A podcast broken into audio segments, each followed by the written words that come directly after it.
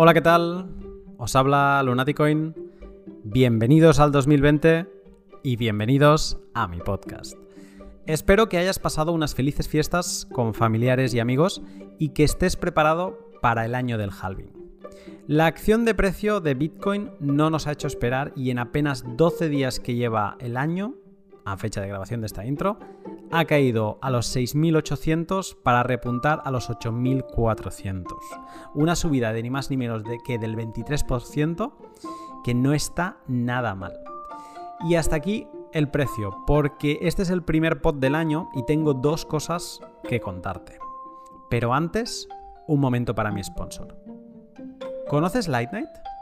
Es el nuevo Battle Royale de Satoshi's Games. Todavía no ha salido al mercado, lo irá haciendo por fases a lo largo del año, pero con él podrás disfrutar de la experiencia de un Battle Royale Bitcoiner, en el que acumularás objetos únicos en forma de tokens no fungibles o coleccionables. La gracia de estos tokens es que son tuyos, puedes llevártelos contigo a donde quieras y, por ejemplo, venderlos por Bitcoin. Juega, gana y acumula satoshis. Pronto empezarán a salir los primeros modos de juego, así que si te gusta Bitcoin y te gustan los videojuegos, no te lo pienses. Resérvalo ya en lightnight.io. Si te interesa, Carlos Roldán, su creador, ha habilitado un link específico para nosotros, y si lo utilizas, empezarás el juego con un traje de astronauta único para los oyentes del pod. Encuentra el link en el tweet debajo de la publicación de este pod o en la descripción de YouTube. Año nuevo y satoshis nuevos. ¿Has apilado satoshis ya en 2020? ¿No? ¿Sabes que la opción más cómoda y rápida para hacerlo siendo residente europeo es Bitter, no? Bitter es un pequeño exchange con el que puedes apilar satoshis directamente a tu wallet de Bitcoin, haciendo transferencias bancarias SEPA. Te registras en su web, te dan un código para poner como concepto de la transferencia y tú les indicas a qué wallet quieres que te lleguen los satoshis. Fácil y sencillo. Yo lo utilizo semanalmente poniendo una pequeña cantidad y me olvido del precio de Bitcoin. Échale un vistazo en su web www.getbitter.com, bitter con dos T's, B-I-T-T-R, y disfruta de su comodidad. Pues bien, primera cosa que he de contarte eh, en este inicio de año. Para empezar el 2020 tengo la suerte de hablar con Camila Russo, periodista que trabajó muchos años para la agencia Bloomberg News y que está a punto de publicar su libro sobre los inicios de Ethereum. Con Camila hablamos de todo lo que pasó entre el 2013 y 2014, antes y después de que Vitalik escribiera el white paper de Ethereum. Comentamos sobre quién era Vitalik, por qué se interesó en crear Ethereum, quiénes lo cofundaron, los primeros choques con Bitcoin Maximalists, la opinión de Vitalik sobre el preminado, el drama entre los fundadores y bastante más soap opera. Un pod para entender el principio no solo de Ethereum, sino también de Bitcoin Magazine, Jax, Parity Technologies y Consensus y también eh, para saber que detrás de cada fundador de Ethereum había un Bitcoiner. No os digo más. La segunda cosa que quería contarte es que empezando este 2020 he creado un perfil de Patreon con el que puedes apoyar este podcast. Échale un vistazo siguiendo el link que encontrarás en la publicación del tweet en YouTube o en mi web y a ver qué te parece. Desde 2 dólares mensuales, eh, que eso es nada, eso no, llega ni a un café de Starbucks. Eh, puedes apoyar mi trabajo y, por ejemplo, recibir unos informes exhaustivos de toda la información adicional que recopilo eh, con cada pod que, realizo. la preparación de un pod normalmente lleva pues unas 8 o 10 horas y hay mucho material que no caben en, la hora y media que, que suelen durar los pods así que lo, podrás conseguir ahí en, siendo un Patreon.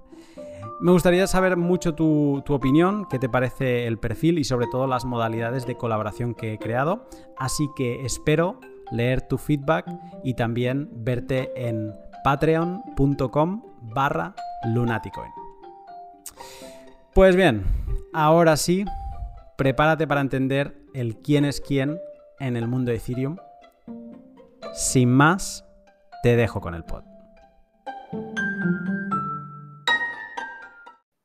Buenas tardes, Camila. Hola, Luna. ¿Cómo estás? Todo bien. Eh, mil gracias por tenerme en tu programa. No, un gusto que, hayas aceptado y que, hayamos podido gestionar eh, pues, eh, esta, esta, charla tan, tan rápido. O sea que gracias por ello. si alguien nos está escuchando y no te ubica en este momento, aunque leyendo el título pues algo puede intuir, déjame preguntarte cuál es tu background y un poco cómo llegas tú al mundo de Ethereum. claro, bueno, em, soy Camila Russo. Eh, mi background, como quizás algunos pueden intuir por mi acento, soy chilena, eh, periodista.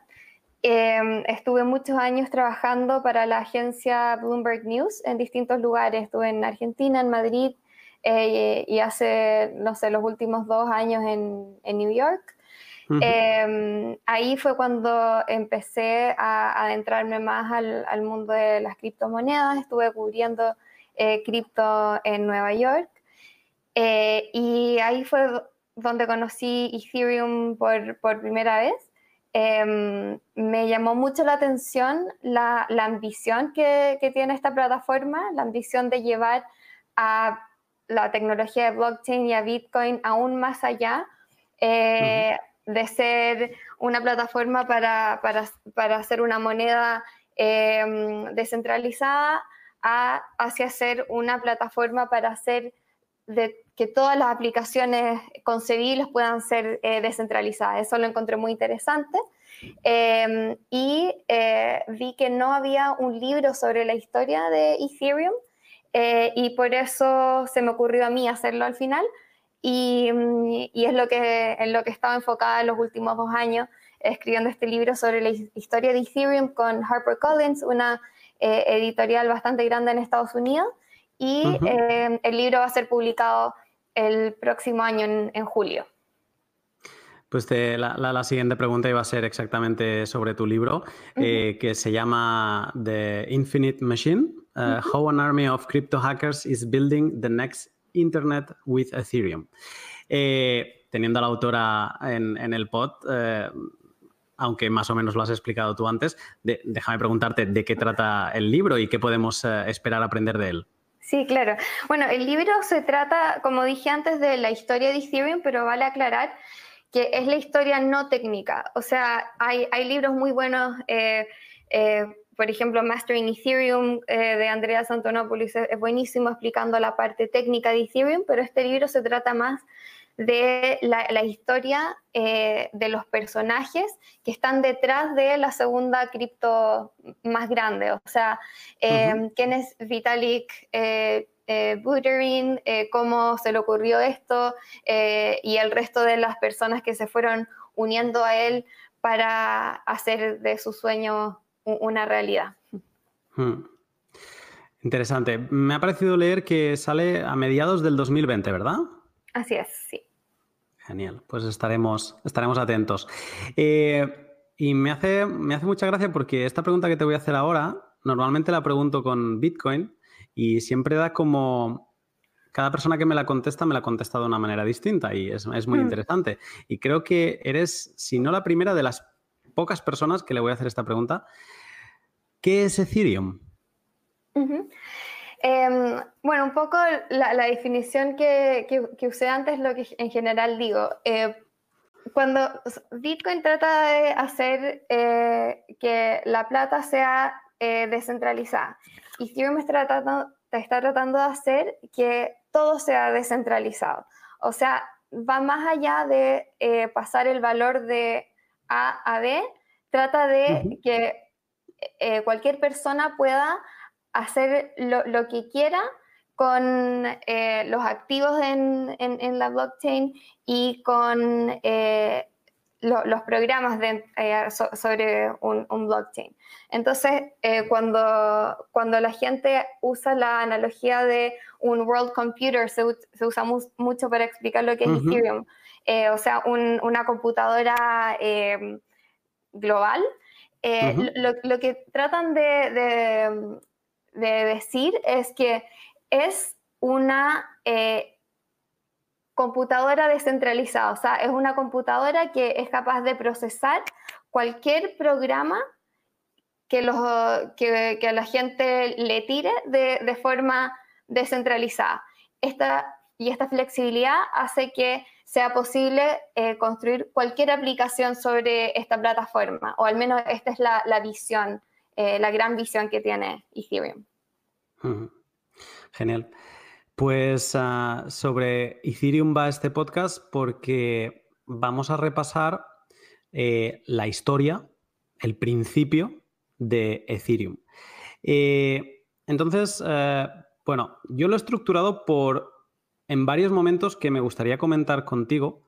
y déjame decir, te lo he dicho antes fuera de pod, que a mí me ha sorprendido bastante eh, los inicios de, la historia de Ethereum. Había detalles que no conocía y otros detalles pues no los viví y no, y no, no, los conocía así, ¿no?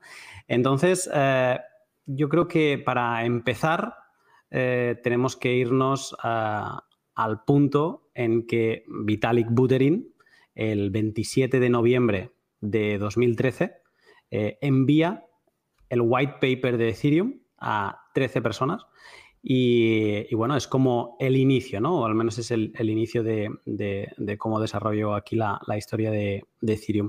Y déjame preguntarte, ¿quién era Vitalik Buterin eh, entonces y qué relación tenía él con las criptomonedas para lanzarse a escribir un, white paper como el de Ethereum? Sí, entonces em, algo muy llamativo de Vitalik en ese entonces es que solo tenía 19 años. O sea, eso ya te dice mucho de, de él, que era o sea, que es eh, una eh, persona muy, muy talentosa, algunos eh, van a decir que, es un genio y que ya a los 19 años se le había ocurrido lo que sería la base para una de las criptomonedas más, más exitosas que, haya existido. Em, en ese entonces Vitalik era un bitcoiner, o sea, como casi todo en, esa, en esa época, o sea, Bitcoin era casi la única eh, moneda que, existía, salvo algunas eh, eh, pocas excepciones, y cualquier persona que se metía a blockchain era a través de Bitcoin. Y ese fue el caso también para, para Vitalik, quien escuchó sobre Bitcoin primero porque su, su papá, que es programador, se lo mencionó. Vitalik primero no le hizo mucho caso, después lo miró de nuevo y, y, le fascinó esta eh, economía paralela que eh, ahora era posible gracias a Bitcoin. Entonces quiso participar de esta economía y empezó a escribir artículos eh, a cambio de Bitcoin.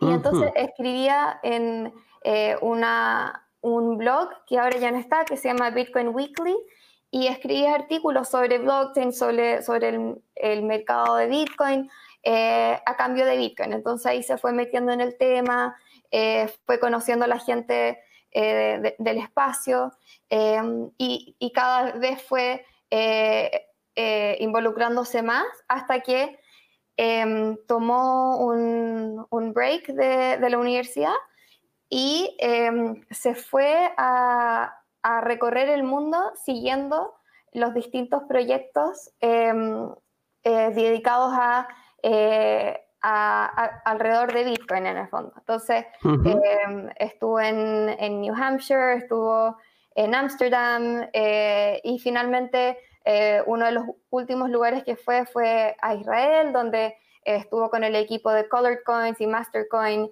Y ahí fue cuando se le ocurrió em, la idea de, Ethereum, porque en esa época em, todo el mundo, o sea, mucho, muchas personas estaban tratando de eh, hacer que Bitcoin eh, adquiriera mayores em, capacidades. Funcionalidades. Claro, ampliar la funcionalidad de Bitcoin. El movimiento se llama Bitcoin 2.0 y Vitalik estaba muy metido en este tema, le interesaba mucho y es lo que Mastercoin estaba tratando de hacer. Entonces, eh, les propuso, mira, ¿qué tal si en vez de hacer eh, una función específica, hacemos una eh, plataforma general sobre Mastercoin que permita que cualquier persona pueda programar la aplicación que quiera? Y esa fue la raíz para Ethereum. La gente de Mastercoin le dijo, mira, nos parece interesante, pero no queremos distraer a nuestros desarrolladores con, eh, con lo que ya están haciendo, eh, es un poco muy complicado para, para lo que nosotros queremos, entonces en el fondo le dijeron que no a Vitalik. Y ahí Vitalik decidió, bueno, no necesito Mastercoin ni a nadie para, para hacer esta idea y se fue a, escribir el white paper. Va. O sea, que en definitiva, él lo que, lo que proponía en, este white paper eh, era hacer esta, este Bitcoin 2.0, pero en vez de partir de, Bitcoin, él dijo, no, no, vamos a hacer una plataforma en la que cualquier aplicación se pueda lanzar y digamos que tenga más flexibilidad que lo que se estaba trabajando por entonces en, Mastercoin, que luego se conocería como, como Omni, ¿no? Hasta, hasta, hasta día de hoy. Claro, así es. Y o sea, todo este trabajo de Bitcoin, podríamos decir entonces que fue eh, de Colored Coins, que fue la inspiración de, Vitalik para desarrollar el, white paper. Totalmente, sí, o sea, em, toda la, o sea, la, idea de, Ethereum de crear una plataforma generalizada y, flexible para crear distintas eh, aplicaciones basadas en, la tecnología de blockchain, eh, se le ocurrió a Vitalik mientras estaba trabajando con los equipos de Colored Coins y de Mastercoin en Israel, en Tel Aviv. Cuando te lees el, white paper de, Bitcoin, o sea, sí que es verdad que yo creo que cada vez que lo lees lo, entiendes más cosas, ¿no? O sea, yo la primera vez que lo leí no entendí nada. La segunda vez que lo leí creí que lo entendí todo. Y la tercera vez que lo leí dije, no, no, la última vez tampoco entendiste ni la mitad, pero ahora sí que lo entiendes. Y cada vez me pasa lo mismo. Pero yo sí que creo que aún con esa dificultad, el white paper de Bitcoin es bastante accesible para no técnicos, ¿no? aunque hay alguna parte más técnica. ¿Cómo, cómo de accesible eh, fue el, white paper de, Vitalik?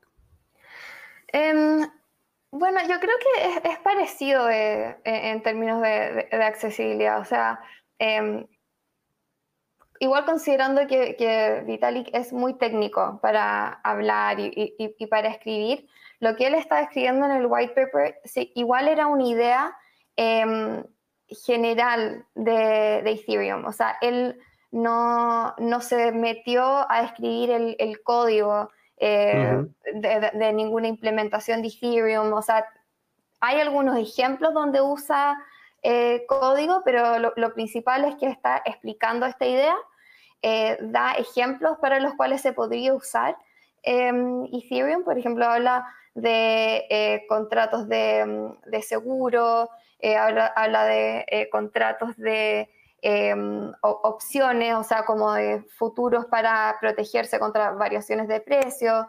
Sobre todo contratos financieros, lo que él se está imaginando en, en, esta como primera versión.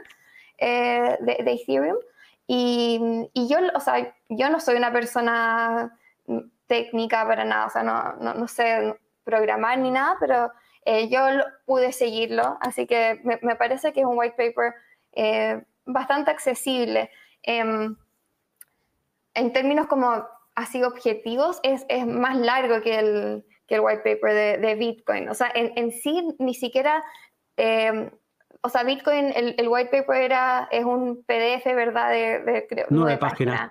Entonces eso es muy notable, o sea, lo, corto eh, que, es y, lo como simple y al grano que es el white paper de Bitcoin.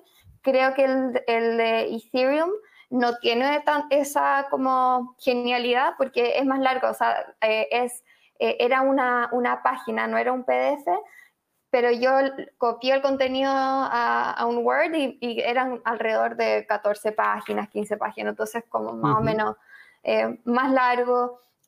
Tenía como partes más técnicas, pero al leerlo uno claramente eh, sabe la idea de lo que está hablando Vitalik y cómo se podría aplicar.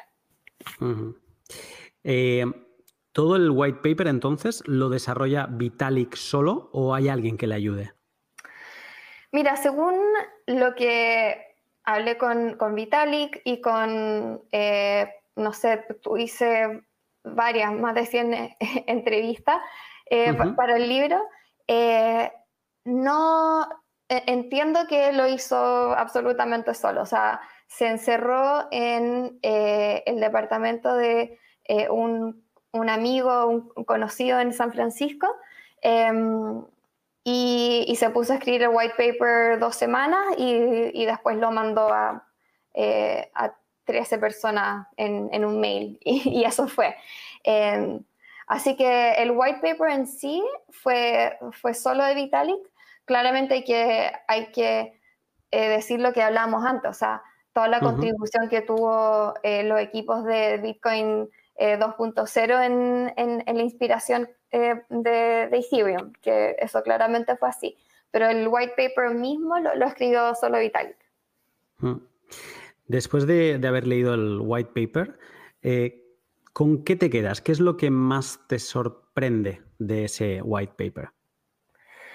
Em, yo creo que la, ambición eh, que tuvo Vitalik em, a los 19 años eh, y, en, un momento en que, en que todo blockchain eh, revolvía alrededor de Bitcoin, em, tener esta visión de que se podía salir de este esquema y hacer algo completamente distinto.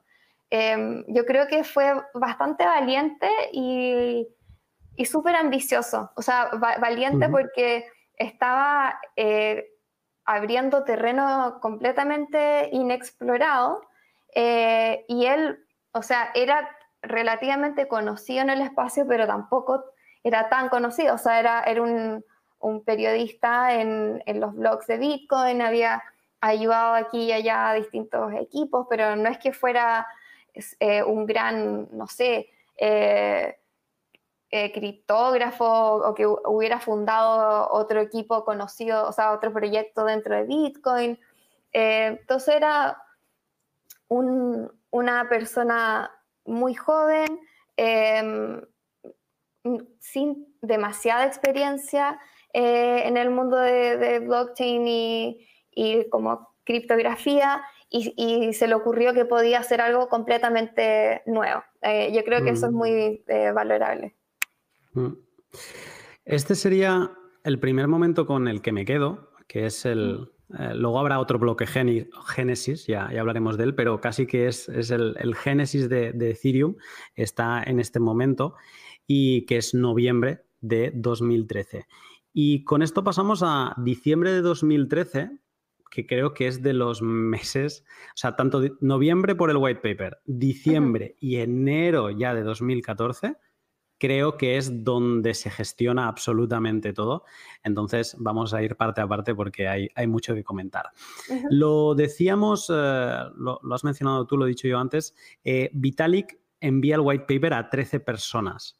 Eh, luego acaban habiendo cinco fundadores a los que ahora llegaremos, pero me da curiosidad saber si se sabe quiénes son estas 13 personas, porque obviamente hay gente que, o da la sensación que ese número es muy grande para los que luego se acabaron interesando.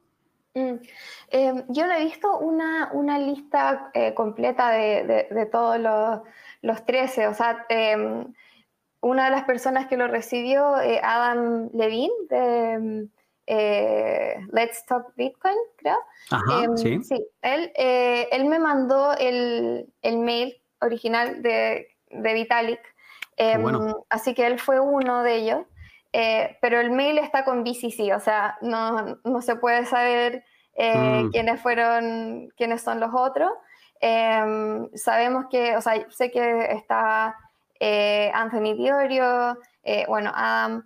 Em, estaba mi hija y eh, eh, a mí, bueno, no sé, después vamos a hablar de, toda la gente, pero em, la verdad es que no, no, he visto una lista de, los 13, em, pero, pero sí eh, sé que esas 13 personas lo que lo que a Vitalik le, impresionó fue que él esperaba que, por lo mismo que hablamos antes, que eh, por ser una idea tan nueva y, que rompía con, todo lo anterior, él esperaba que alguna de estas 13 personas lo, criticara, le dijera que esto no iba a funcionar, eh, que, no sé, eh, que inmediatamente lo, criticara por, lo que había escrito, pero, pero, pero no, no pasó nada de eso, o sea, no ninguno le dijo que no se podía hacer, o sea, recibió como más que nada preguntas de lo que estaba pensando y de cómo quería lograrlo y sobre todo como mucho entusiasmo por, por la idea, más que las críticas que él, que él esperaba. Qué bueno.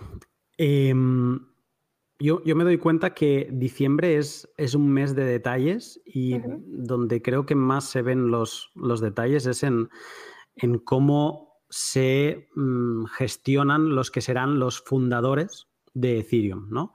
Y em, hay de inicio cinco fundadores, siendo Vitalik uno de ellos, y luego se añadirán tres más. Pero me voy a centrar en los cinco que son los que, los que se forman en, diciembre de 2013.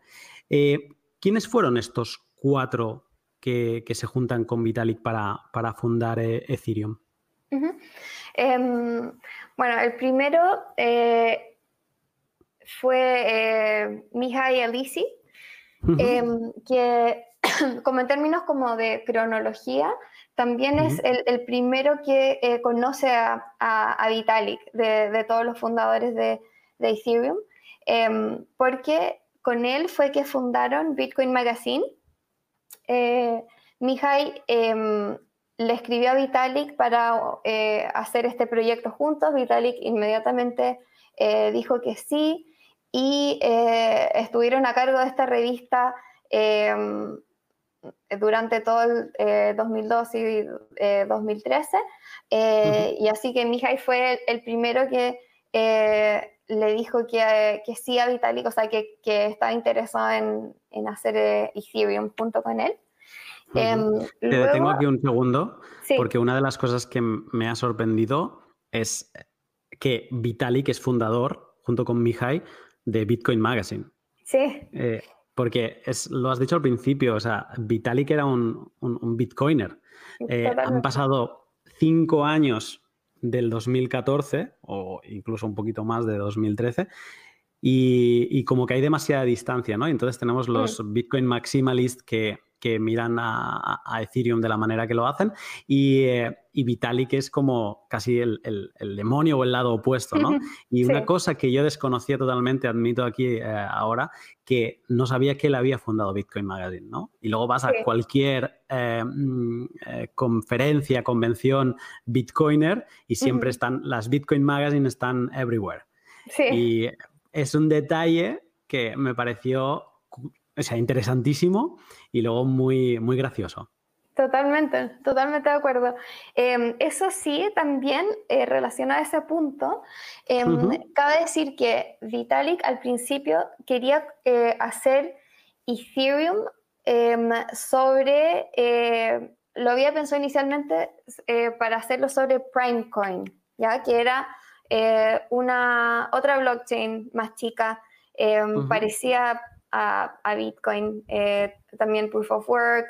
Eh, y eh, la razón de que le iba a hacer en Primecoin y no, y no Bitcoin es em, porque él ya estaba viendo que un poco de este Bitcoin maximalism, aunque en, el 2013 no era tan fuerte, pero ya estaba viendo como que eh, la comunidad de Bitcoin no era tan abierta a, proyectos como lo que él estaba pensando y, dijo, mira, lo más probable es que eh, me rechacen a, Ethereum y, no me den la flexibilidad que quiero.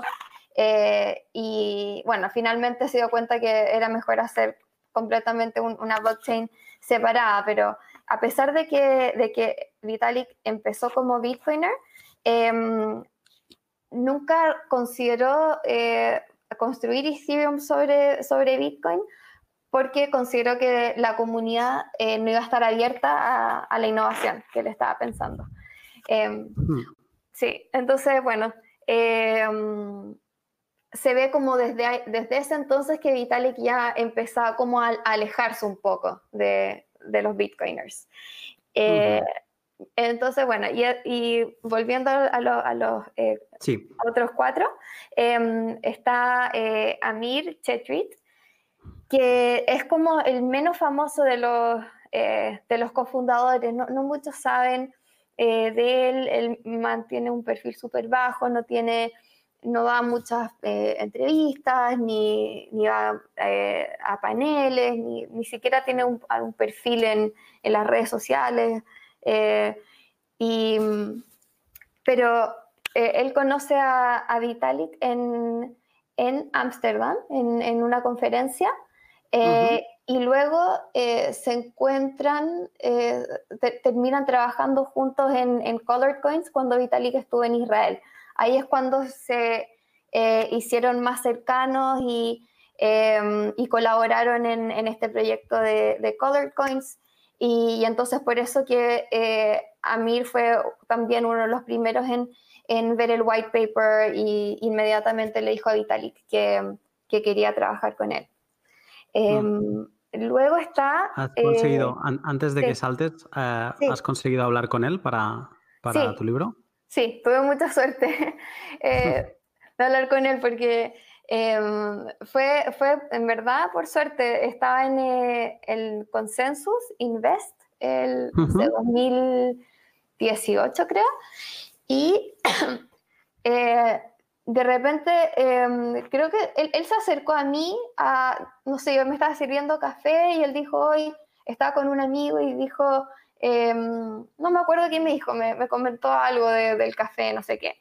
Y, y el amigo dijo que, que estaba haciendo acá y que soy periodista, estoy escribiendo un libro de Ethereum. Y el amigo me dijo, ah, entonces tienes que hablar con Amir, que, que es él. y, el, y el Amir está, eh, dijo como, no, no, no le digas nada, no sé qué. Y yo presioné un poco al amigo dijo, no, este es uno de los cofundadores, Amir Chetrit. Y dije, ah, no, listo, acá no te salvas, me tienes que dar tu número ya. y por suerte, por suerte lo conseguí. Qué bueno, em, qué bueno. Eh, Perfecto, pues entonces seguimos, entiendo que con Anthony.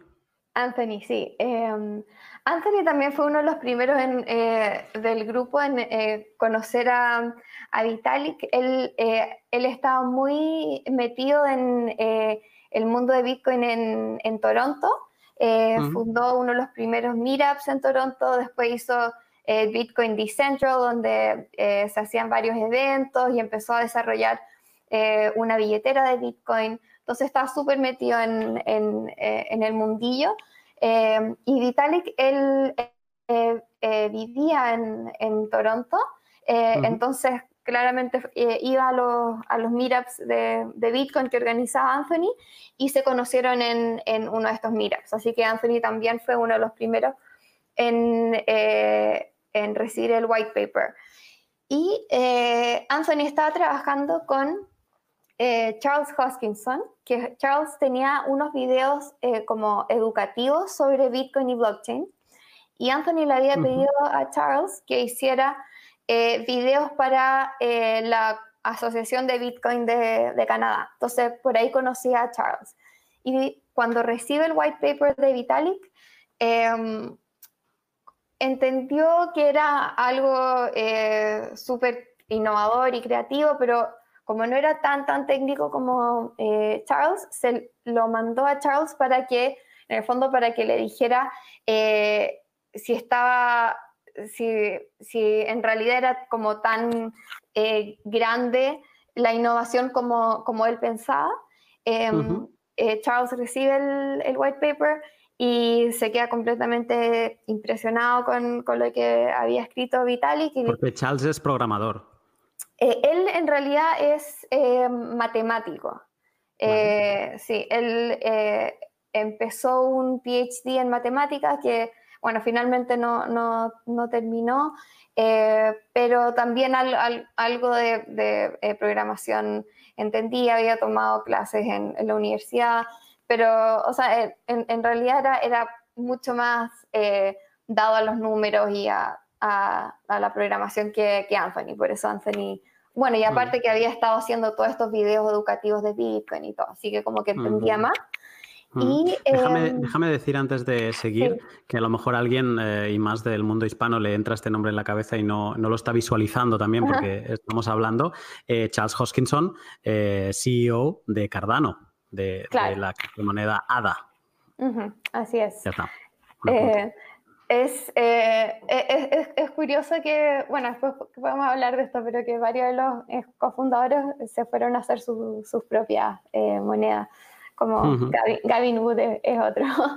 Em, pero así es, entonces Charles eh, le, pareció súper interesante lo que había hecho Vitalik, eh, le dijo a Anthony que él también quería participar em, y Anthony lo invitó a que eh, se unieran al grupo de Skype que, que, ya tenían por ese entonces, donde estaban em, coordinando cuáles serían los siguientes pasos a seguir para Ethereum. Eh, vuelvo a recalcar, todo esto en, diciembre y además todos son detalles, que me parece fascinante. Eh, tenemos a Mihai, que es, eh, que creo, no sé si en ese entonces vivía en Rumanía, pero él es eh, rumano, pero que se conoce básicamente por admiración de cómo escribía el uno y el otro y por la idea esta de Bitcoin Magazine. ¿no? Esto puede pasar ahora mismo con alguien que, le guste el, Twitter de otra persona y pues mm. entabla conversación, oye, pues a mí también me gusta el tuyo, o sea que podría ser una relación muy similar. Eh, luego tenemos a Amir, que se conocen ya en este viaje de, para aprender de, de, Vitalik cuando estaba interesado en Colored, eh, Colored Bitcoins. Anthony me parece de las personas más interesantes porque él eh, se vuelve loco con Bitcoin, es el que empieza a organizar los, los Bitcoin meetups en, en, Toronto y es maldita casualidad, pero claro, es que Vitalik también es eh, ciudadano de Toronto y asiste al primer eh, meetup y, sigue asistiendo a los meetups. Y, si a alguien le gusta, o sea, o quiere investigar un poco más, hay alguna entrevista por internet, intentaré colocar el, link debajo del podcast, donde Anthony explica pues cómo era Vitalik, ¿no? Era el más introvertido de todos los meetups, era un, niño que venía y, eh, bueno, es, es muy curioso cómo la figura de Anthony. Y luego como Anthony pues caza a, Charles para, que le valide el, white paper de, de, Ethereum y le diga, sí, sí, esto, esto vale la pena, ¿no? ¿Cómo las casualidades llevan a estas cuatro personas a unirse a Vitalik y ser los primeros cinco fundadores? Es, me eh, parece fascinante. No, es, eh, tal cual, fue eh, estar en el lugar preciso, en el momento preciso, más que Vitalik fuera a buscar las personas ideales para eh, crear Ethereum con él. O sea, fue simplemente fortuito eh, este grupo que, que, se, que se creó. Y, y, también un poco habla de eh, la filosofía de Vitalik al comienzo, que era las personas interesadas en crear Ethereum, que vengan. Eso, eso es todo lo que se necesita. Él no le dijo que no a nadie. O sea, cualquier persona que, que quiso participar, eh, Vitalik dijo, dale, em, necesito toda la ayuda posible eh, y vengan conmigo. Y eso fue. Es, muy, sigue siendo shocking para mí. Entonces, sin salir de diciembre, eh, aparecen dos que se acabarán convirtiendo en, founders también, pero que lo harán en enero, pero sí que aparecen y empiezan a, trabajar y a colaborar con, con Vitalik. Y estos son Gavin Wood y Jeffrey Wilke o Wilkie, no sé cómo pronunciarlo. ¿Qué me puedes contar de ellos?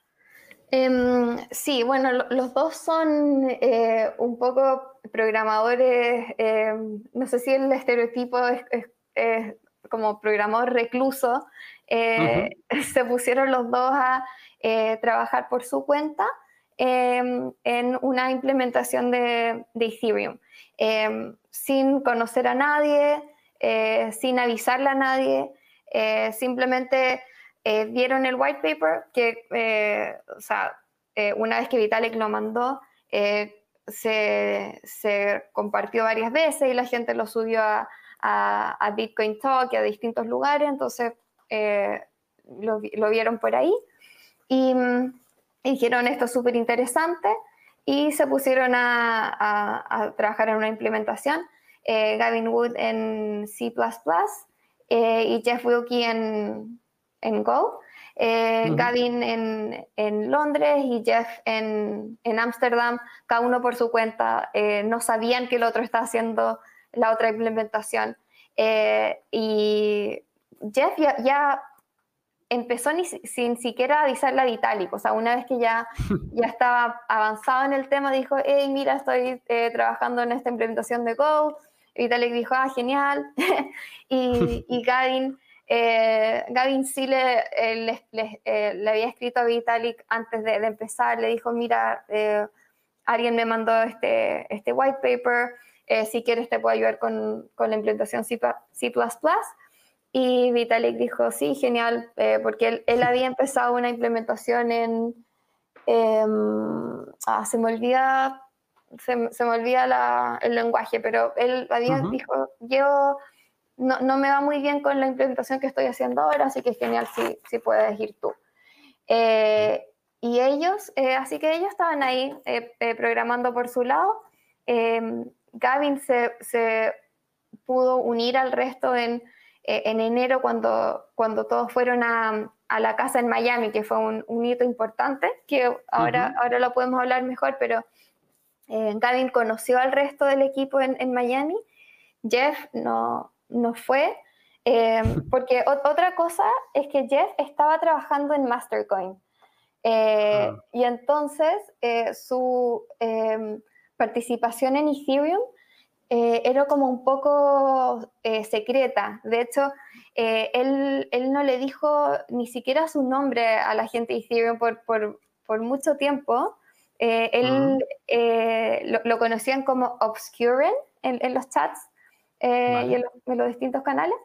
por esto mismo, porque él estaba trabajando en, en Mastercoin en, en, ese momento, entonces no quería como delatarse que también estaba trabajando para, Ethereum. Así que no fue, a, no fue a Miami por, por esta razón. Es, es, es eh, bueno, añade mística a todo, a todo esto. Ah, porque entonces eh, Jeff es aún el, el, más jefe de todos porque es cómo ser fundador de Ethereum a distancia. Exacto. Perfecto, genial. Pues eh, con esto llegamos a enero porque aún falta el último, ¿no? El último en llegar. Creo, si no estoy equivocado y si no es así, corrígeme, que, es así, que fue el, último por una cosa que, he leído de, Anthony. Y este es eh, Joseph Lubin, ¿no? Em, es, muy, es muy curioso porque aquí vuelve a aparecer eh, Anthony. pero bueno, te pregunto directamente, ¿qué, me puedes contar de, de Lubin? Em, bueno, eh, Joe Dubin también tiene una historia súper curiosa porque, em, bueno, él era, eh, había estado en, en Jamaica, eh, o no, de hecho, en, ese entonces todavía estaba viviendo en Jamaica porque estaba ayudando a una amiga slash creo que novia, aunque él no lo dice, eh, con, con, su empresa, con, hasta tener una, una carrera de, de, cantante. Eh, muy raro. Se, en el fondo lo dejó todo eh, porque él antes tenía, antes de Jamaica, tenía un hedge fund. Y antes del hedge fund había trabajado en haciendo consultoría de, tecnología para distintas empresas. Y antes de eso, él había estado en, Goldman Sachs, eh, también eh, consultando eh, con, sobre temas como de, tecnología, o sea, no, no, manejando plata propiamente tal, pero había estado en Goldman Sachs, había tenido un hedge fund, después dejó todo para irse a Jamaica. Se interesó por Bitcoin y así fue como él también es de Toronto, entonces también en, en Meetup de Bitcoin de Toronto conoció a Anthony y Anthony lo invitó a, a Miami. Entonces, así llega Joe a, la casa de Miami con la gente de, Ethereum. O sea, un, eh, una, tuvo un, camino muy, muy raro para llegar ahí, muy, muy distinto al resto de, de, los que estaban ahí. Él era un poco más perfil Wall Street, ¿no? Como el... haber eh, tocado el, parquet. Y eh, luego lo que yo he leído en, esta entrevista que comentaba antes de, Anthony es que él explica que Joe eh, asiste a su meetup del, de, creo que incluso dice que es del 1 de enero de 2014, de casualidad, porque sus, mm, sus padres, bueno, él, él, es de allí y entonces él iba a visitar a sus padres por Año Nuevo y vamos, pero que él no, no vivía en ese momento en Toronto. Y entonces él dijo, ah, pues si hay un Bitcoin Meetup, pues voy, ¿no? Claro. Y que es, eh, son, son, son, estas cosas que, que me sorprenden. Y, em, y bueno, yo he hecho como un resumen de las cuatro cosas con las que me quedo de, haber un poco entendido la historia de estos cuatro. Uno es lo que he repetido ya varias veces, la, qué pequeño es el mundo y las casualidades, cómo juegan en la unión de, estos ocho personajes que son mm, muy diversos. Eh, dos, de cada, detrás de cada uno de los ocho fundadores hay un bitcoiner.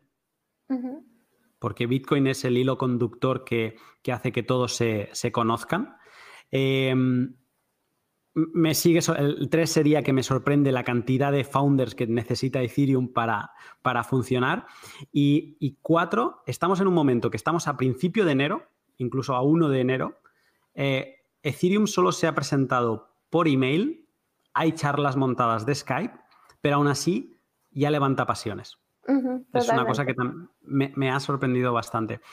Entonces, yo te quería preguntar en este punto, ¿qué te parece o qué opinión te merece todo, toda esta unión de, esta, de estos fundadores que cada uno son, como diríamos aquí, de su padre y de su madre, son totalmente distintos? ¿Cómo, ¿Qué te parece este melting pot? Sí, bueno, un poco lo que decía antes, que refleja em, la filosofía de, Vitalik, de, incluir a, todo el mundo, a cualquier persona que estuviera interesada. Em, y lo otro es que eh, esta fue la raíz de de muchos problemas después. Eh, el, hecho de tener tantos cofundadores eh, viniendo de, eh, de, lugares tan distintos, em, claramente produjo em, desacuerdo más adelante porque cada uno tenía su propia visión de cómo Ethereum tenía que, desarrollarse. Pues eh, con esta unión, con, esta, con este extraño grupo, eh, llegamos a enero. ¿Y qué pasa en enero? Tú has hablado ya de, una casa en Miami, pero ¿qué, es todo lo que pasa en enero que no es poco para Ethereum? Sí, bueno, entonces lo que hablamos antes de este grupo de Skype, eh, donde se juntaban los primeros cofundadores a, hablar, eh, se fue sumando más gente a este chat para hablar sobre Ethereum. Em, ahí se decidió que eh, tenían que eh, juntarse todos en un mismo lugar, que tenían que anunciar Ethereum al mundo, que todavía no lo habían hecho formalmente, y que tenían que hacer un crowd sale. No sé cómo la mejor manera de traducirlo a español, eh, una venta. Una, venta pública. Una venta pública de cripto, de, su eh, moneda. Em, entonces, eh, decidieron que el momento perfecto para juntarse todos y para anunciar Ethereum sería la North America Bitcoin Conference en Miami, que fue a final de, fines de enero. Em, Anthony arrendó una, por Airbnb una casa enorme para que pudiera ir todo el mundo que, quisiera a, la casa de Miami. Entonces, eh, fueron todos los cofundadores menos Mihai, que no pudo, que está en Rumania y no, pudo conseguir una visa. Em, y Jeff, que todavía estaba como medio manteniendo un mystery guy. Sí, tampoco fue. Pero todo, todo el resto fue y también fue muchas otras personas que, que estaban eh, interesadas en, en Ethereum. Eh, llegaron ahí más o menos una semana antes de la conferencia em, y estuvieron eh, básicamente en esa casa hablando sin parar sobre la promesa de Ethereum, la promesa de blockchain, que esto sería el próximo Bitcoin. hablando de cuánta plata iban a levantar, de cómo se iban a, repartir los tokens. Em, no, era, era un ambiente eh, muy eufórico, o sea, según eh, la gente que ha hablado, eh, estaban en verdad soñando y pensando muy, muy grande, o sea, todavía no había nada, pero toda la gente de, de se estaba creyendo mucho el cuento de que esto era, algo, era algo grande. Y bueno, estaban todos ahí y el día de, del anuncio fue el creo que un sábado o un domingo. Em, Vitalik, eh, lo, a mí me da risa porque, como, como hablamos antes, o sea, Vitalik era un, un, periodista, o sea, no eh, está, era conocido y todo, pero tampoco era un gran celebrity. Em, y, y, entonces estaba, ni siquiera estuvo en el main stage de, de la conferencia, e, estaba como en, en, en un stage eh, secundario. Eh, lo, presentaron como eh, Bitcoin Magazine Writer y, eh, y ahí hizo su, su anuncio de, de, Ethereum, em, que todavía está el video del anuncio. Mm. Y ahí explica cómo él quiere hacer unos, una fundación de Legos para la tecnología de blockchain. O sea, quiere eh, introducir el concepto de legos para construir eh, en vez de eh, lo, que, lo que había estado pasando antes que era un fondo un Swiss knife, como estos cuchillos que tienen un corta uña, una tijera, un, cuchillo. Una navaja suiza. Eso.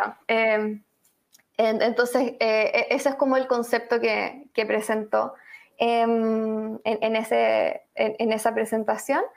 Y eh, todo el mundo se volvió loco, o sea, eh, lo, lo, eh, parados, después hay, hay, otro video y fotos en que ya, ya, fuera de la sala de la conferencia, donde él está contra la, la pared y, en el, y lleno de gente alrededor de él, tratando de, de, averiguar más sobre, sobre Ethereum, que explicara más, más preguntándole cosas.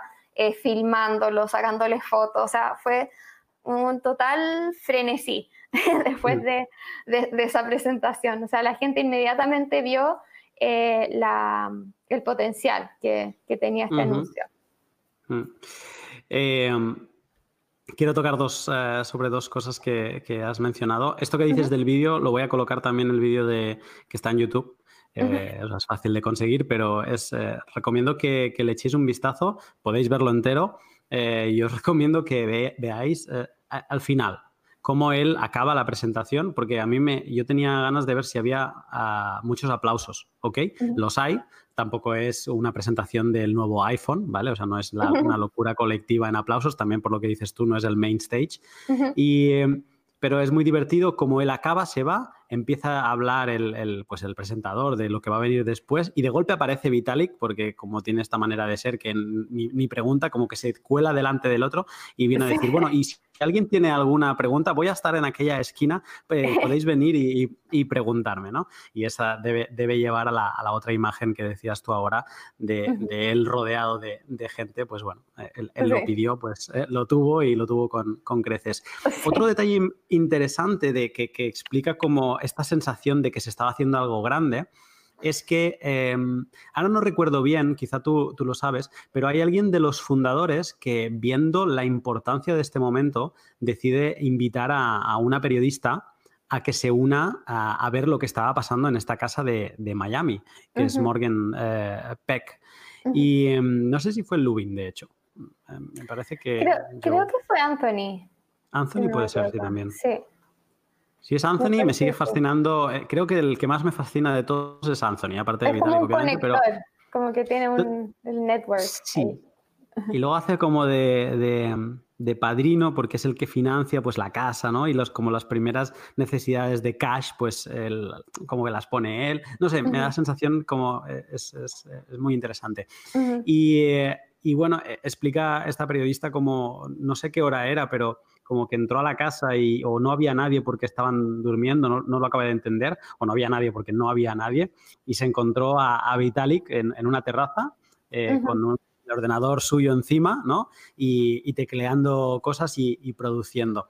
Y de hecho le hizo una foto, la colgaré también porque es muy interesante de ver, es una foto de ese momento, incluso antes de eh, ¿cómo se llama?, de, presentarla en, de presentar Ethereum en la, en la Bitcoin Conference de, Miami. Y son, son esas fotos que, se hacen, bueno, que son famosas ya, son parte de la historia de, Ethereum. Con esto cerramos el enero, o sea, son tres meses frenéticos, white paper en noviembre, eh, diciembre un poco la consolidación de los fundadores y enero la presentación pública y el lanzamiento. Luego nos queda ya, ya pasamos a un poco más de, dilatación en el tiempo en, que se sucedan acontecimientos, que es el resto de 2014. Y yo diría que, yo lo he separado como en dos partes. Hay una fundación técnica, ¿no? Y luego hay una fundación legal y de liderazgo que viene ahí toda la parte de, problemas dentro de los fundadores y un poco de redefinir el, equipo. Eh, repaso para así acabarte preguntando un poco sobre ello. En febrero se presenta el primer proof of concept de, ah, no, el tercer proof of concept de Ethereum con las implementaciones de C++ y Go, eh, pues entiendo que son las de Gavin y las de Jeff. Eh, se empieza a trabajar en el, en el lexicon, en, el, en las palabras de Ethereum, ¿no? lo que aún a día de hoy se sigue utilizando, pues que Ether va, a ser un, un crypto fuel, una, la gasolina, el gas, que para poder mm, pues, operar dentro de, esta, de esta red, pues vas a necesitar Ether como gasolina. Esto es un, término que ya se empieza a acuñar. Y luego Wood eh, dice esto que has dicho tú antes de Ethereum es un ordenador en, eh, el centro del mundo. Bueno, tú has dicho como que es como un ordenador global y él, vino a decir esto que lo he traducido directamente del inglés. Pero, y luego en abril, eh, Wood publica el Yellow Paper de Ethereum. O sea, Ethereum no tiene solo un white paper, sino que también tiene un, yellow paper. ¿Qué es este, este yellow paper? Em, sí, bueno, como hablamos antes eso del white paper que era em, bastante general, o sea, no, hablaba del código específico que se necesitaba para realmente eh, hacer Ethereum. Em, Gavin Wood eh, escribe la parte más técnica. Eh, en definitiva, él, eh, escribe el código para el eh, Ethereum Virtual, Virtual Machine y es después de, hacer su implementación de, de C++, escribe también esta parte técnica que es la que se necesita para que finalmente funcione eh, la, esta, esta blockchain. Em, he, leído, eh, he leído, o sea, como que relacionan mucho a, Gavin con la Ethereum Virtual Machine. ¿Fue, ¿Fue él el que la desarrolló? Él escribió eh, cómo ejecutarla, o sea, cómo e, escribió el código para, para, la IBM, pero el concepto en sí lo, lo desarrolló eh, Vitalik en, el white paper primero. Vale. Y entonces me, supongo que aunque Vitalik tuviera este rol de, líder ideador, eh, quizá Gavin tomó las riendas más de la parte técnica en este momento, ¿no? Tanto con el Yellow Paper y, en general. Sí, no, eh, Gavin totalmente lideró la, la, parte técnica eh, durante la mayoría de, o sea, durante los primeros años del, eh, del proyecto. Em, entre, el, entre él y Jeff, pero eh, uno podría argumentar un poco más Gavin por, por haber escrito el, el, Yellow Paper y haber escrito como, descrito cómo funciona em, el EVM. y de hecho, él... hay un intercambio en Twitter muy, muy divertido entre Vitalik y, y él, eh, en que no me acuerdo para qué fecha, para algún eh, aniversario del white paper, o no, no, me acuerdo para qué, pero Vitalik dice em, como gracias a Gavin eh, por toda su contribución a Ethereum. Esto era una vez que Gavin ya se había ido, ya, ya estaba en, en Parity Technologies. Y Gavin, Gavin le responde, gracias a ti, Vitalik, no podría haberlo hecho sin ti. en el fondo como atribuyéndose eh, como el rol principal, como de fundador de, Ethereum. Y, Gavin varias veces se tira comentarios así, como que él, él fue realmente el que construyó Ethereum técnicamente. no hmm. sé, es, debatible. Eh, interesante, interesante. Eh, los egos dentro de, de, de, estos ocho fundadores. Sí. Perfecto. Pues eh, con esto es esta primera parte, bueno, aunque pasan muchas más cosas, obviamente, eh, pero en la parte técnica quiero decir. Eh, pero luego hay otra parte que creo que es donde hay más jugo en 2014, que es en, la fundación legal de lo que va a ser Ethereum y el, liderazgo. interesante ver, creo que es, es importante para todo lo que vendrá, decir que en febrero se funda eh, una empresa privada eh, para que se empiece el desarrollo de Ethereum, que esta será Ethereum Switzerland GmbH, eh, conocida también como ETH Swiss, en Zug, ¿vale? Y es una empresa normal, una, empresa privada, for profit, digamos. Y, em, y entonces, incluso esta empresa tenía un CEO, eh, como acabamos de hablar de, Gavin tomando un poco quizá un rol más de, developer, te quería preguntar, incluso después de esta, de esta fase, eh, ¿cómo quedan los roles dentro del equipo? Em, bueno, es complicado porque en Ethereum mm, no hubo tantos eh, roles definido eh, específico, pero más o menos uno puede eh, en, esta época em, decir que Charles Hoskinson era CEO, eso 100% eh, es así, o sea, entre todos decidieron que él sería CEO. Luego Gavin em, pidió ser CTO, o sea, Chief Technical Officer. Okay. Em, y después eh, no, hubo títulos tan eh, definidos. Eh, uno puede, no sé, decir que Joe Dubin era una especie de COO que se encargaba de las operaciones.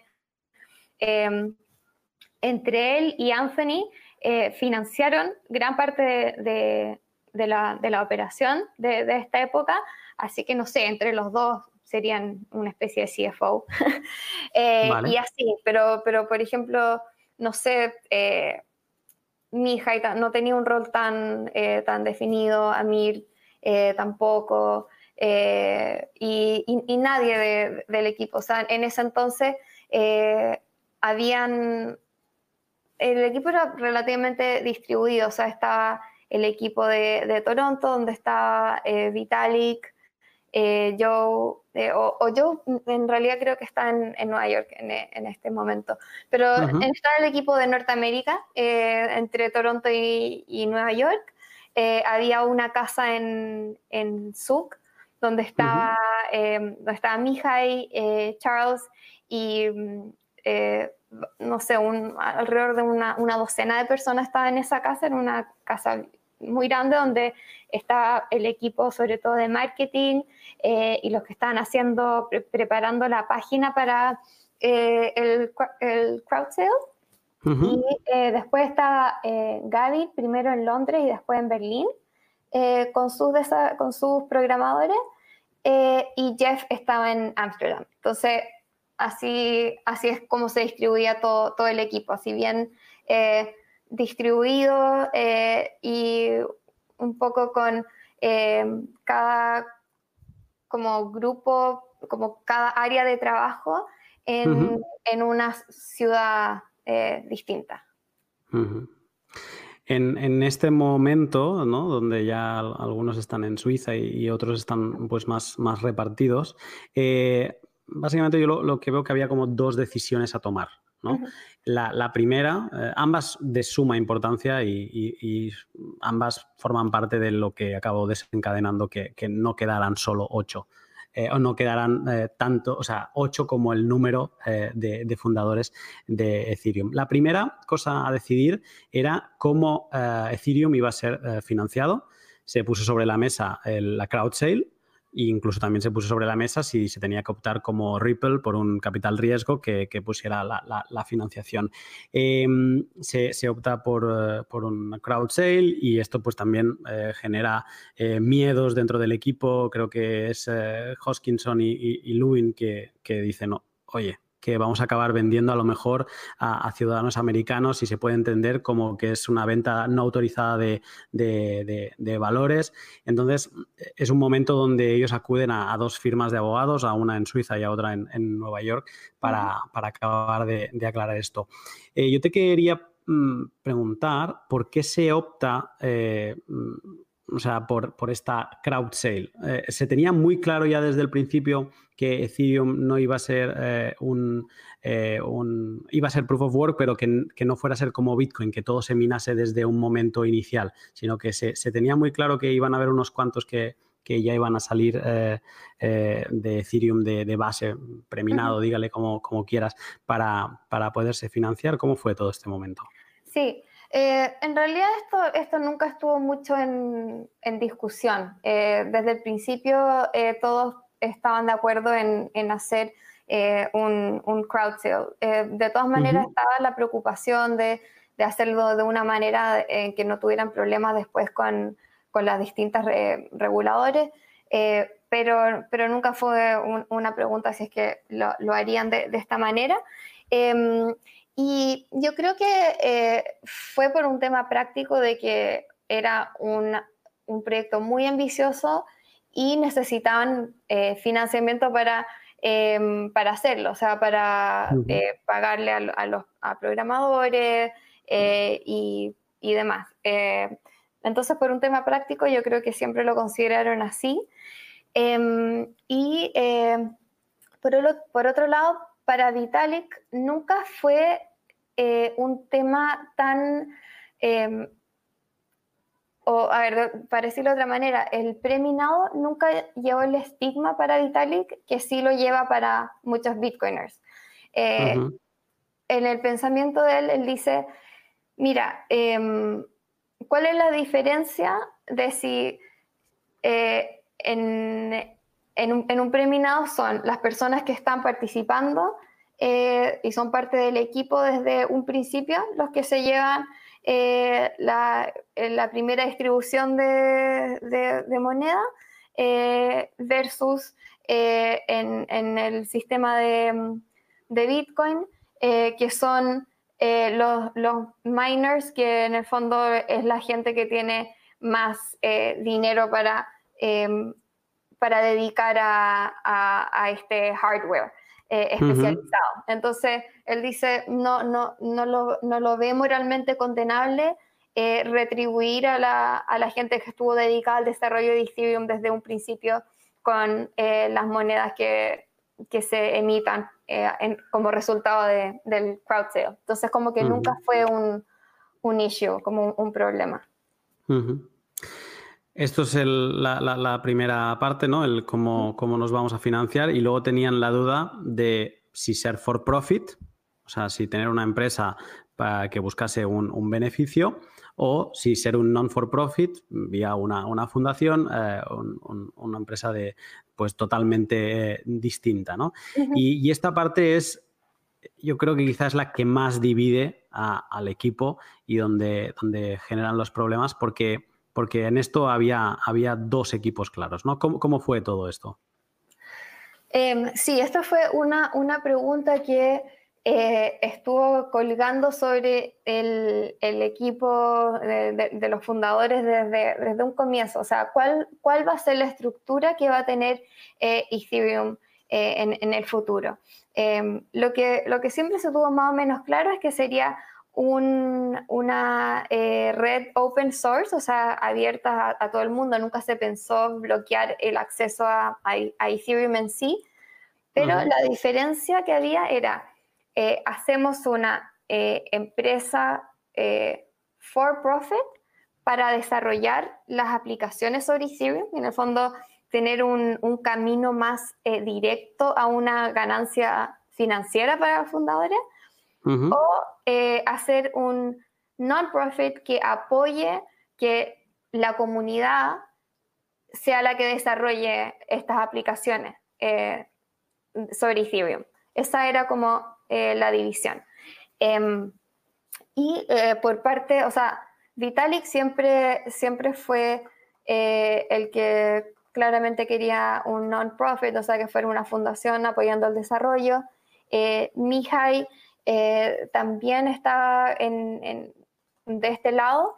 Em, y en el lado del for-profit, como los más claramente a favor de una empresa, eh, era eh, Charles y, eh, y, Anthony Diorio.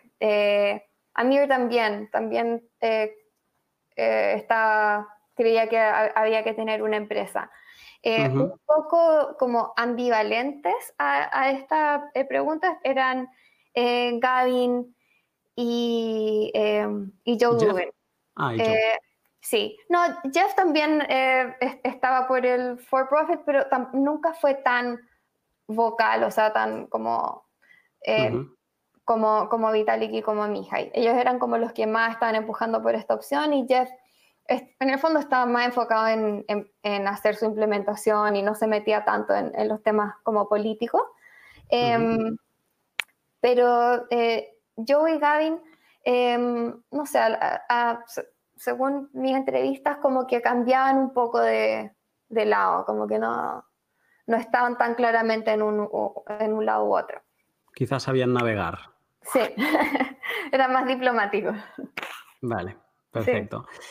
Pues eh, e, esta, esta, segunda decisión, que, que, hay dos bandos claros con dos ambivalentes, eh, nos lleva al, 7 de junio de 2014, o sea, estamos a mitad de año, medio, seis meses después de, la reunión en la casa de, Miami.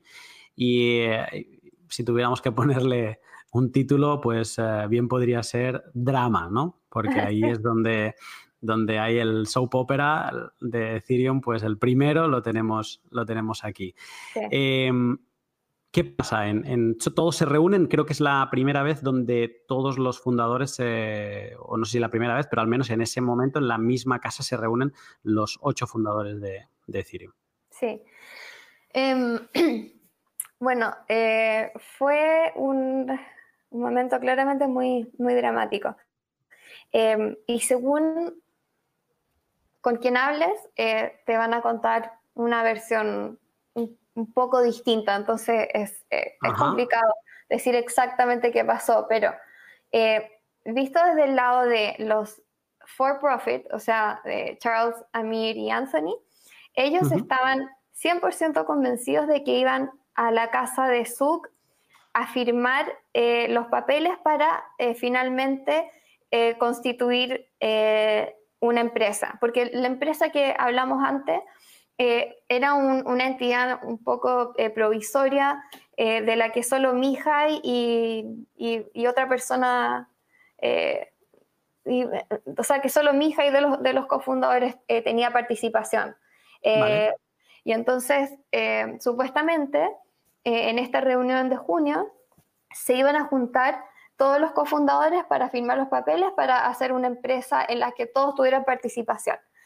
Em, pero claramente este no, no fue el, el caso, eh, porque los, eh, los otros eh, miembros del equipo lo que estaban pensando es que querían exigir que, que Ethereum fuera for profit y sobre todo querían hacer sentir su Mm, disgusto con el liderazgo de Charles.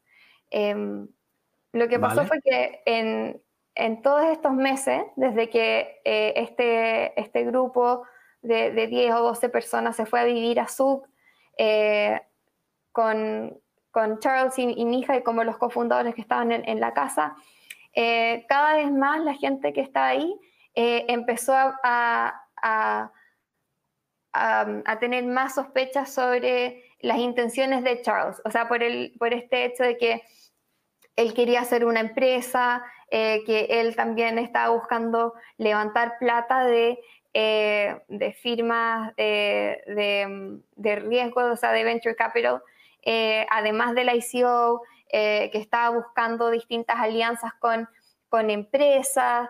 todo esto, el, el grupo de, de SUC lo vio con mucha suspicacia y, preocupación de que Charles estuviera como llevando Ethereum por el camino equivocado.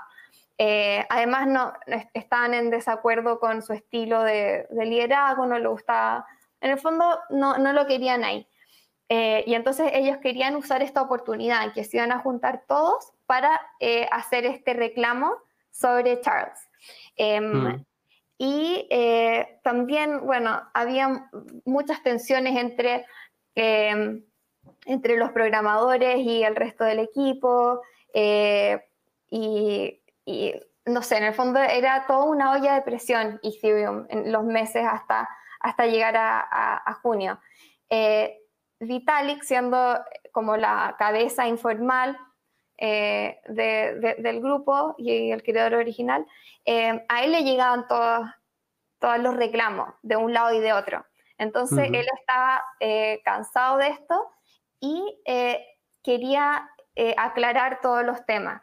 Em, y entonces reunió a todos en una mesa grande que había en la casa de Su y propuso que eh, airearan sus problemas, dijo.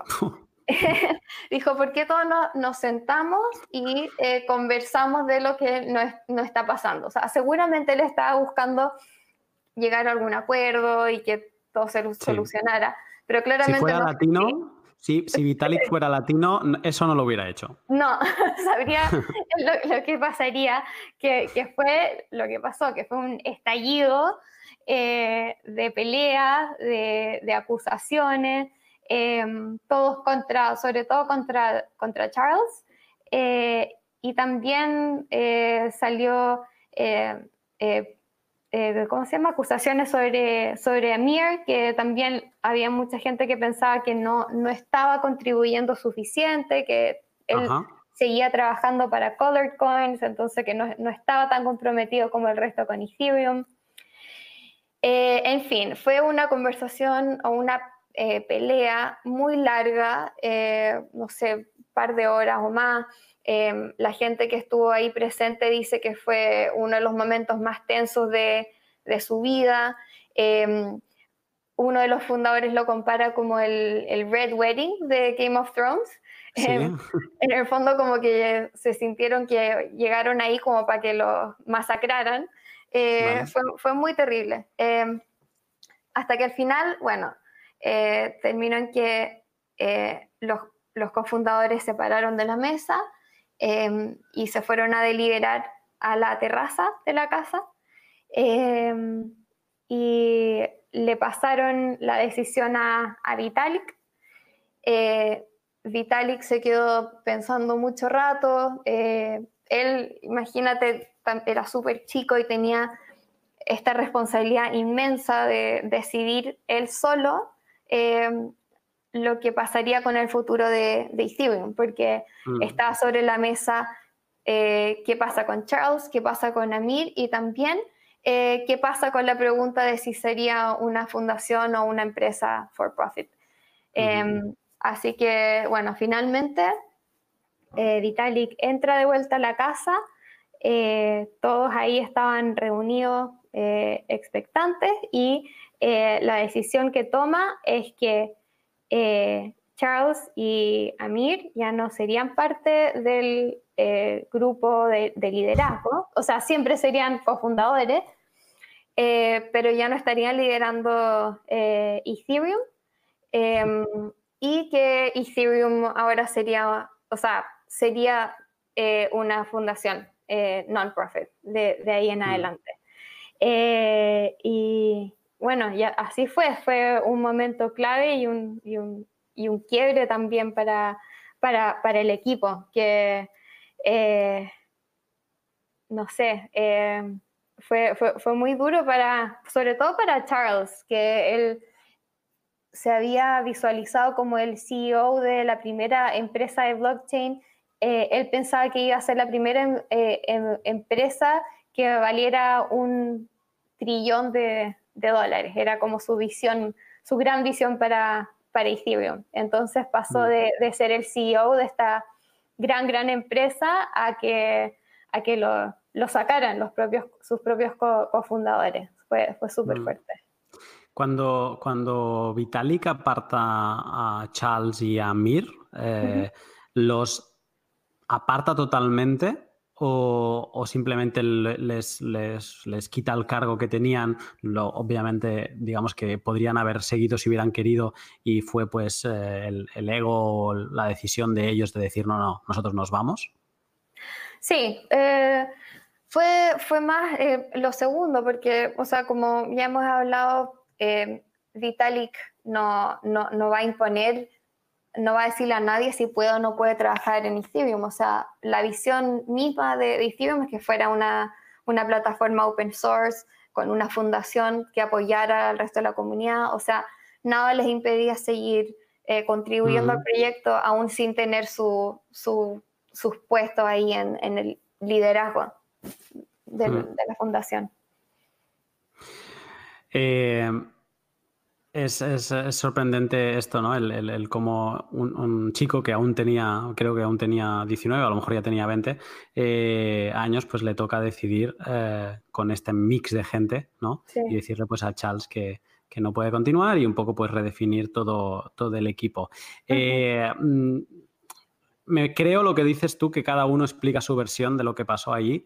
Yo he leído algunos eh, en esta entrevista que ya he mencionado de, Anthony, él lo explica como que fue un, golpe de Estado lo que se vivió allí, que, fue pues ahora explicando lo que, eh, escuchándote, entiendo que fue un golpe de Estado pues a, la dirección actual de ese momento, que era, que era Charles. Y, y él, Anthony dice una cosa que me parece interesante, que es que al final todos los que estaban más en el lado de la empresa han acabado a la larga fuera de Ethereum. ¿no? Porque esto ya sí que es hacer un, fast forward, pero eh, Joe eh, Lubin acabará abandonando, Anthony también, Amir y Charles son apartados en esta reunión. Y Anthony dice eh, que, que, al final los que se quedaron eran los que eran menos pro business y más pro comunidad, que era un poco donde Vitalik se sentía más, más, más cómodo. Sí, eh, eh, es así. O sea, también hay que claramente tomar en cuenta de que Anthony está hablando del lado de, los, de los que se, fueron. Em, entonces, em, pero, pero en realidad sí, o sea, aunque Anthony y, y a Joe em, no, o sea, nadie lo echó de Ethereum, pero eh, no, era, eh, no era su visión la que eh, terminó ganando.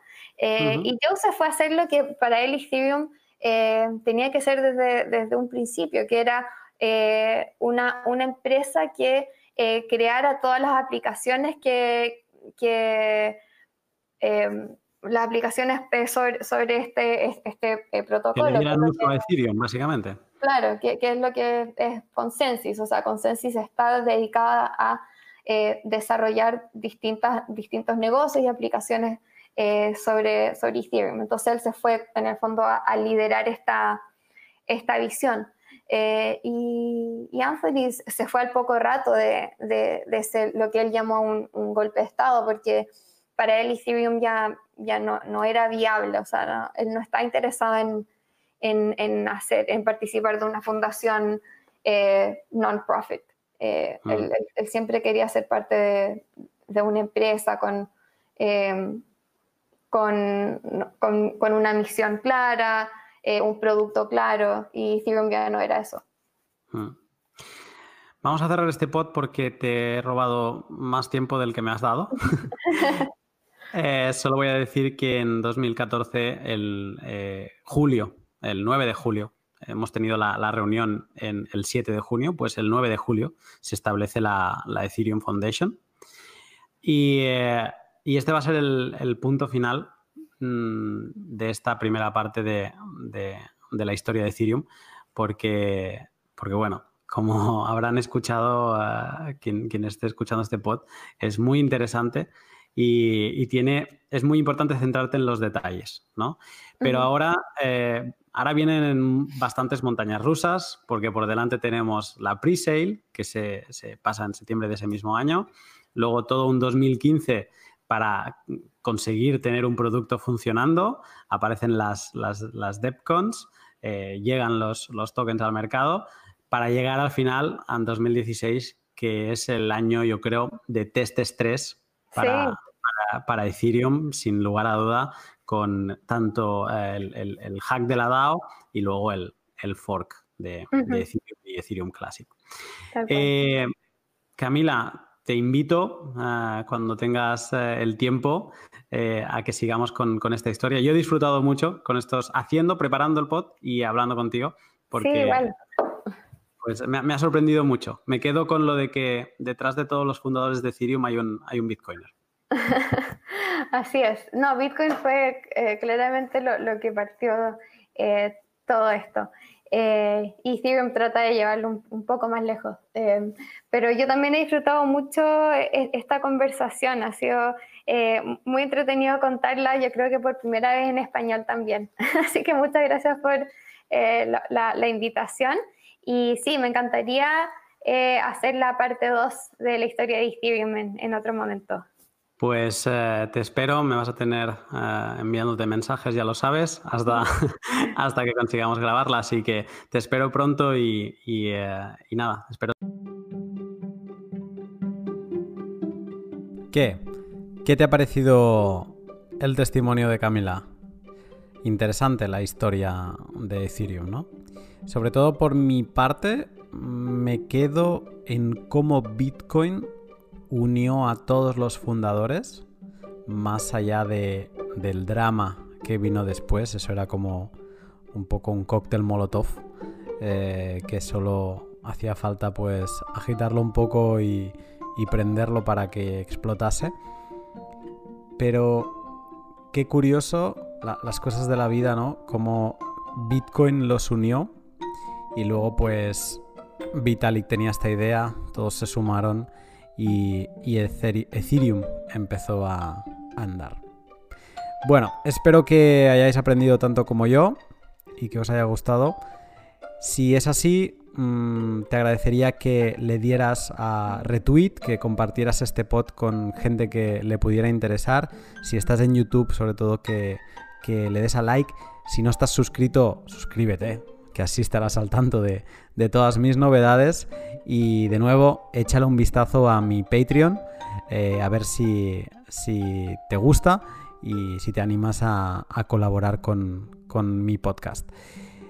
Estamos en contacto, me tenéis en Telegram, Twitter, a un golpe de clic para lo que necesitéis. Un saludo y hasta la semana que viene.